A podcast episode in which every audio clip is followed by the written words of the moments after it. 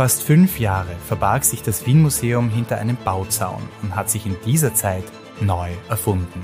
Nun öffnet es wieder seine Tore und der Hidden Vienna Podcast hat für euch einen exklusiven Zugang zur neuen Dauerausstellung erhalten. Wir haben uns mit dem Team hinter der neuen Dauerausstellung getroffen und sie nach ihren Lieblingsobjekten gefragt. Kommt mit auf einen akustischen Rundgang durch die neuen Ausstellungsräumlichkeiten am Karlsplatz in unserer Miniserie Projekt Walfisch, der Hidden Vienna Podcast im neuen Wien Museum.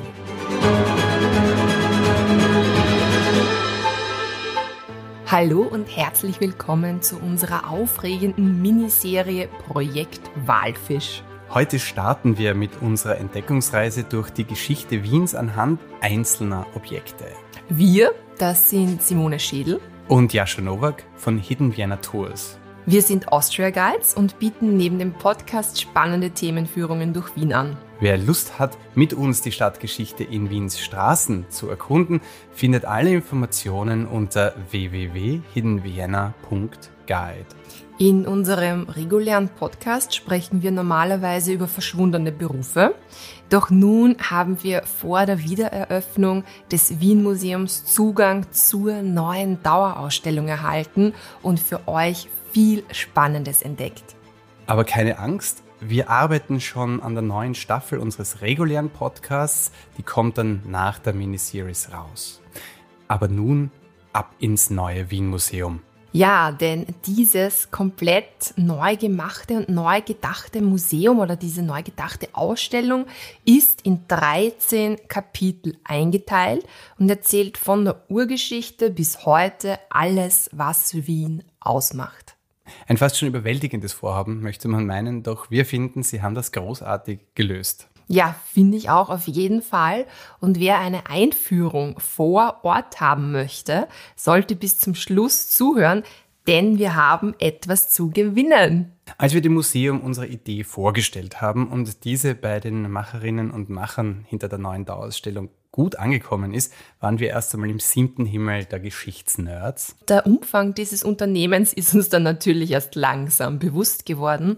Doch wir wurden von den Leuten vom Team des Wien Museums so nett aufgenommen und die haben uns an dieses Mammutprojekt ganz gut herangeführt und wir haben ganz tolle Interviews gemacht und haben Erstaunliches erfahren und das wollen wir hier mit euch teilen. Jeden Freitag werden wir nun ein Kapitel mit euch aufrollen. Jeder dieser 13 Abschnitte wird von einem Kurator oder einer Kuratorin, einer Restauratorin, einem Stadtarchäologen und einer Kollegin von der Vermittlung vorgestellt und den Anfang macht der Direktor. Matti Bunzel, seines Zeichens Chef im Haus am Karlsplatz, wird uns jetzt quasi eine kleine Bedienungsanleitung für das neue Wien Museum geben. Was macht denn das neue Wien Museum jetzt aus? Naja, es ist, ich meine, eine natürlich größer. Wir sind ja gewachsen von 6.900 Quadratmeter auf 12.000 Quadratmeter. Und damit einhergegangen ist auch eine, eine Neuausrichtung. Ähm, wir waren ein, von der Architektur her ein, ein wunderschönes, aber sehr traditionelles Haus gebaut wie eigentlich schon die Museen im 19. Jahrhundert mit äh, einem Versuch, äh, hehre Objekte wunderschön äh, auszustellen und Besucherinnen zu empfangen, die von der Wichtigkeit dieser Objekte schon überzeugt sind und diese Objekte einfach sehen wollen und über sie reflektieren wollen. Und ähm, im neuen Wien Museum ist das auch alles der Fall. Aber wir haben jetzt auch einen Raum, der in die Richtung eines Community Centers auch gehen kann. Wir haben äh, neue Räumlichkeiten gewonnen, die äh, von Veranstaltungs-, Event-technisch, aber auch Atelier, vermittlerisch und einfach zum Abhängen dienen. Und das sind Räumlichkeiten, die in der Museumsarchitektur des 19. Jahrhunderts oder noch bis ins Ende des 20. Jahrhunderts einfach nicht geplant waren. Und jetzt hatten wir die Gelegenheit, durch die, dieses Projekt das alte Museum weiterzubauen und äh, in ein Stadtmuseum für das 21. Jahrhundert umzubauen. Der Bau ist ja um zwei Stockwerke gewachsen. Aber das ist eben nicht alles, was sich verändert hat. Denn mit dieser Chance kam ja auch eine Neuausrichtung. Das haben wir gerade gehört. Aber was steckt dahinter? Ja, die Frage ist ja wirklich, wie geht man sowas an? Wir haben jetzt 2023. Wann wurde eigentlich mit der Planung für das Wien Museum neu begonnen? Für mich ganz persönlich hat das begonnen im, im Februar 2014, weil da wurde bekannt gegeben, dass ähm, der Wolfgang Koos, unser, unser großartiger Vorgänger, äh, in Pension gehen würde. Und äh, da wurde eben die, die Nachfolge ausgeschrieben. Und in dem Moment, wo ich, ich, war damals, ich war 25 Jahre in den USA, also ich war ein, ein Uniprofessor in, an, an der University of Illinois und vollkommen illusorisch, dass ich mich da überhaupt bewerbe, habe dann hab gedacht, ich würde es gerne tun. Zu dem Zeitpunkt war schon klar und es war in der, in der Ausschreibung, dass äh, hier jemand gesucht wird, der dieses Projekt begleiten sollte. Zu dem Zeitpunkt gab es eben schon die politische Entscheidung, das Haus zu renovieren und zu erweitern. Und es gab den Gemeinderatsbeschluss für die Finanzierung eines Wettbewerbs, um dieses äh, Projekt auszuschreiben. Und äh, genau in dem Moment bin ich dann eben gekommen. Also ähm, 2015 war, äh, als ich dann hier war, war ich in der Jury für, für, dieses Projekt und das war mein Favorit von Anfang an, was, was wir hier sehen. Äh, wie man sowas macht, also das, das ist natürlich, äh, also keiner in diesem Projekt hatte je ein neues Museum gebaut. Das, wenn man das unglaubliche Glück hat, das einmal in der Karriere zu machen, ist das schon erstaunlich erstaunlich. Und man setzt halt einen Schritt vor den anderen. Also wir haben immer mit, mit wunderbaren Experten zusammengearbeitet, Expertinnen. Ja, also das ist, es hat damit begonnen, dass wir diese Ausschreibung hatten. Und dann gab es 274 Einreichungen. Das war ein globaler Wettbewerb, anonym. Und dann überlegt man sich schon sehr, sehr konkret im Kontext von den Vorstellungen, die man hat und den Wünschen und die Hoffnungen für ein neues Stadtmuseum, wie, in welche architektonischen Formen sich das gießen könnte. Und wie gesagt, auch im, schon im, im, in der ersten Stufe, es war ein zweistufiger Wettbewerb, also in der ersten Stufe von den 274 ähm, Einreichungen fand ich diesen, diesen Zugang total überzeugend in so vielerlei Hinsicht. Was war anders bei diesem Entwurf zu allen anderen? Die Herausforderung äh, war eine riesige. Also wir reden von einem denkmalgeschützten Gebäude, das erweitert werden soll. Und es gab eine zusätzliche Herausforderung, äh, die nämlich darin gelegen ist, dass das denkmalgeschützte Gebäude kein zusätzliches Gewicht tragen können würde. Weil äh, wir sind hier unmittelbar neben dem Wienfluss, das, der Bestandsbau ist auf Stelzen gebaut, also es war undenkbar, auf den aufzubauen. In diesem Kontext haben die meisten Architektenbüros, die sich äh, beteiligt haben, im Grunde Variationen vorgeschlagen von ich lasse den Härtelbau mehr oder weniger allein oder baue ihn sogar zurück zu einem Original, der wurde ja immer wieder umgebaut, und setze einen zweiten separaten Baukörper in den Resselpark. Nachvollziehbar. Was unsere Architekten vorgeschlagen haben, war ein bisschen eine Quadratur des Kreises. Weil es scheint ja, als ob das ein Aufbau ist, aber das ist es eben nicht es, ist, es, es, scheint simpel, aber oft ist Genialität simpel und dann muss man sie erst mal bauen. Äh, also wenn wir nicht auf den Bestandsbau aufbauen können, dann bauen wir ein separates Gebäude und setzen es in den Innenhof. Und das ist ja, was passiert ist. Also der, der, der Neubau ist ein separater Baukörper, der auch statisch und strukturell mit dem Bestandsbau nicht verbunden ist. Und so ist das gelungen. Und diese Lösung war für mich intellektuell, ästhetisch, landschaftsarchitektonisch, städtebaulich vollkommen überzeugend. Der Plan war also gewagt und eine wirkliche Herausforderung an vielen Fronten.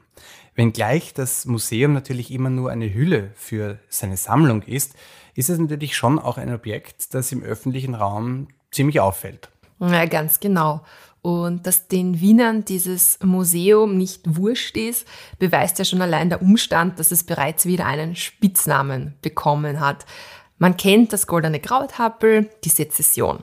Und jetzt am Karlsplatz gesellt sich die Matratze dazu. Schau, schau.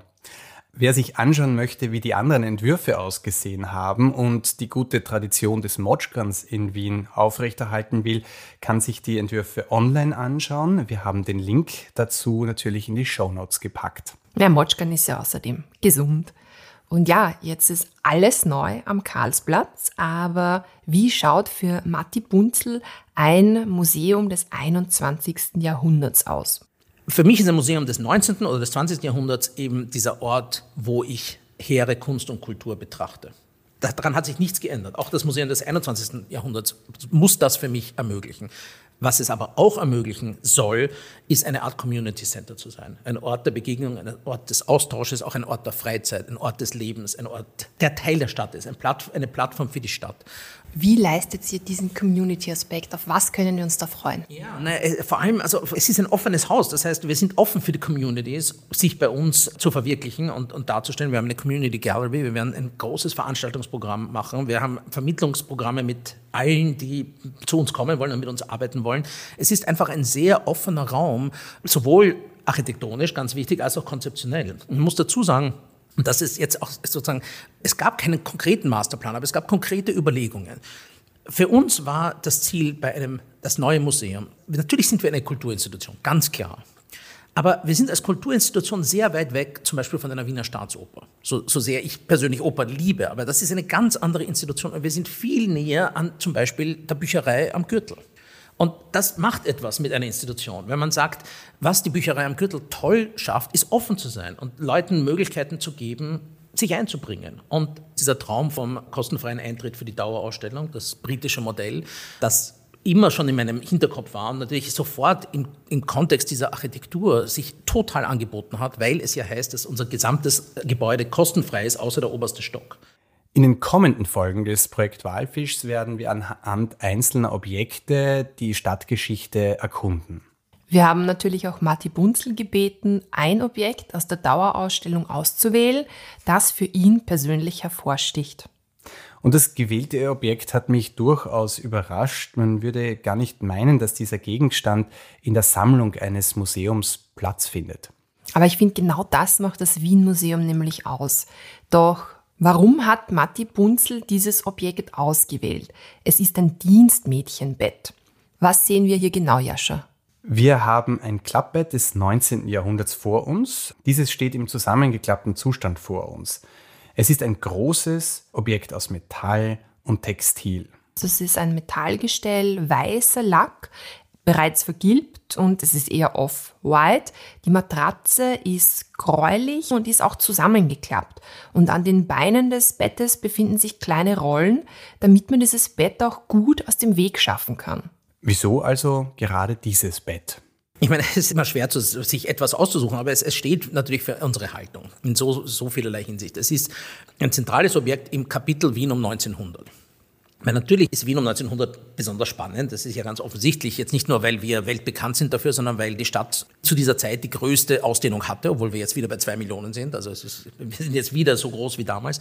Und natürlich, und da kommen wir jetzt ins Spiel, wir mit Wien um 1900 durchaus richtigerweise Klimt und Schiele Gustav Mahler und Arnold Schönberg assoziieren, alles richtig, aber oft in Vergessen gerät, dass diese großbürgerliche Kulturelite ein winzig kleiner Teil der Bevölkerung waren. Also wir reden von weit über 90 Prozent, die mit, dieser, mit, mit dem überhaupt nichts zu tun hatten. Und das klassische Dilemma eines historischen Museums ist, History is written by the winners. Und wenn wir uns jetzt die Sammlung der Stadt Wien anschauen, die reflektiert zu unglaublichen Teilen die Geschichte der Eliten. Das ist nun mal so, weil die, die Geschichte, die materielle Geschichte der Eliten sich äh, am, am leichtesten archivarisch äh, widerspiegelt. Wir können in der Gegenwart da ganz konkret gegenarbeiten. Aber wir können nicht äh, die Sammlungspolitik vor, vor 100 Jahren, und unsere Institution ist ja gegründet worden in den 1880er Jahren, was wiederum großartig ist. Also wir haben über ein Jahrhundert Sammlungstätigkeit, aber der Großteil dieser Sammlungstätigkeit hat sich fokussiert auf Dinge, die eben Teil der 10 Prozent oder der 5 Prozent sind und nicht der 90 Prozent. Dass wir jetzt dieses eine Objekt haben, dieses Dienstbotenbett, ist ein, ist ein Segen, weil wir haben so wenige Objekte aus dem tagtäglichen Leben der sogenannten Unterschicht. Und dieses Objekt zeigt exemplarisch, wie schwer dieses Leben war, weil es war nicht das, das Wien der Salons, es war das Wien der Salons, aber es waren halt die Leute, die die Salons so schön geputzt haben. Und da war es vollkommen undenkbar, dass man einfach ein, ein Schlafzimmer hat für sich selber. Man hatte meistens äh, äh vielleicht ein Bett für sich selber, meist das auch nicht, sondern es wurden verschiedene Klappbetten verwendet. Äh, Bettgeher sind äh, ein- und ausgegangen und man hat in diesem Fall einfach ein, ein, ein kleines Bett genommen und in, in eine Ecke gestellt. Also das ist, das ist einfach die Realität Qualität, die die meisten Wiener und Wienerinnen hatten zu der Glanzzeit, wo Gustav Klimt gemalt hat. Und um es auf einen Punkt zu bringen, ich meine, wir haben ein unglaubliches Glück. Die Sammlung der Stadt Wien, unsere Sammlung, hat die weltgrößte Klimt-Sammlung. Wir haben numerisch die größte, weil wir mit Abstand die größte Sammlung von Zeichnungen haben. Und es ist einfach die, die, die Realität der Geschichte, dass selbst Skizzen, die er in wenigen Sekunden gemacht hat, die Zeit überdauert haben. Aber die ganze materielle Kultur des Alltagslebens der Wiener Arbeiterklasse praktisch verschwunden ist. Also dieses Dienstbotenbett ist viel seltener als eine Klimmzeichnung. Wir haben hunderte Klimmzeichnungen, wir haben ein Dienstbotenbett. Und jetzt noch der Expertentipp, quasi eine Anleitung für deinen ersten Besuch des neuen Wien Museums. Wie lege ich ihn also an, diesen allerersten Besuch? Naja, das hängt total davon ab, was, was einem am meisten freut. Ich meine, dadurch, das Tolle am britischen Modell ist, ich meine, wenn man in ein Museum geht und man zahlt 10 Euro, 15 Euro, 20, ist ja ganz egal, hat man das Gefühl, man muss alles sehen. Und das ist schrecklich, weil ein großes Museum, das ist ja auch physisch anstrengend. Wer, wer, wem macht das Spaß? Ich meine, natürlich, wenn ich jetzt Tourist bin, dann will ich natürlich so viel wie möglich. Ich bin ja nur fünf Tage in London oder weiter.